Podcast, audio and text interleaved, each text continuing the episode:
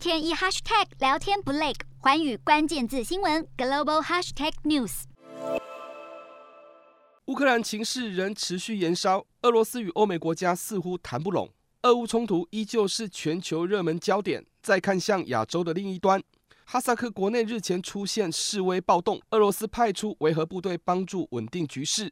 虽然美国对此仍有疑虑，不过有趣的是，俄罗斯都在其中扮演举足轻重的角色。自诩为发展中国家领导地位的中国，反而沾不上边，是中国不愿干涉，还是无能介入？值得深入观察。中国一直以来对拓展欧亚势力有着浓厚的野心，早在二十年前就成立上海合作组织，积极扩展与中亚国家的关系。十年前也成立中国与中东欧国家的十七加一合作平台，在串联“一带一路”倡议与亚投行的战略布局。中国一心想透过经济投资的途径扩张自己对外的影响力，以利崛起与美国一决高下。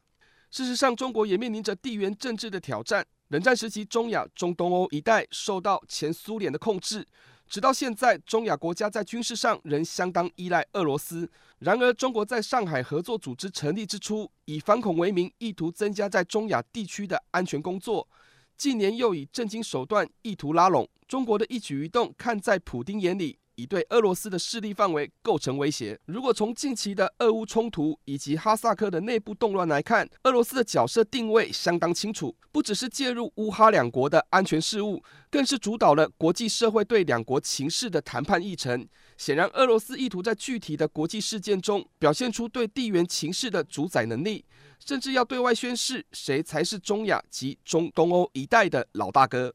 俄罗斯要撞声势的对象不只有美国、欧盟或是北约，还有堪称友好关系的中国。不过，从目前参与冲突谈判的主要成员来看，欧美势力依旧能发挥一定程度的制约能力，持续增加对相关议题的话语权。但是中国却完全被边缘化，甚至被阻绝在这些议题的讨论之外。对照中国原本雄大的对外企图心，显得相当讽刺。其实中国并不是不愿与俄罗斯相争势力范围，而是以目前的内外情势，中国确实仍有难处。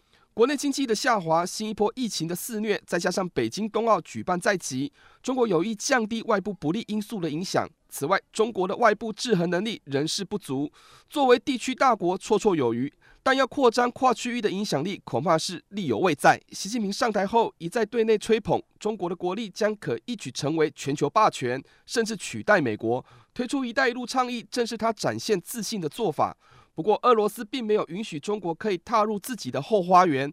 纵然中俄两国在反美的立场上接近一致，也有许多共同的目标展开合作，但是在俄罗斯眼中，中共也是被前苏联扶植起来的政权，这种老大情节的矛盾会一直制约着两国关系的发展。瞄准新南向商机，剖析东南亚发展。我是主播叶思敏，每周五晚间九点记得锁定，看见新东协就在寰宇新闻 MOD 五零一中加八五凯播二二二及寰宇新闻 YouTube 同步首播。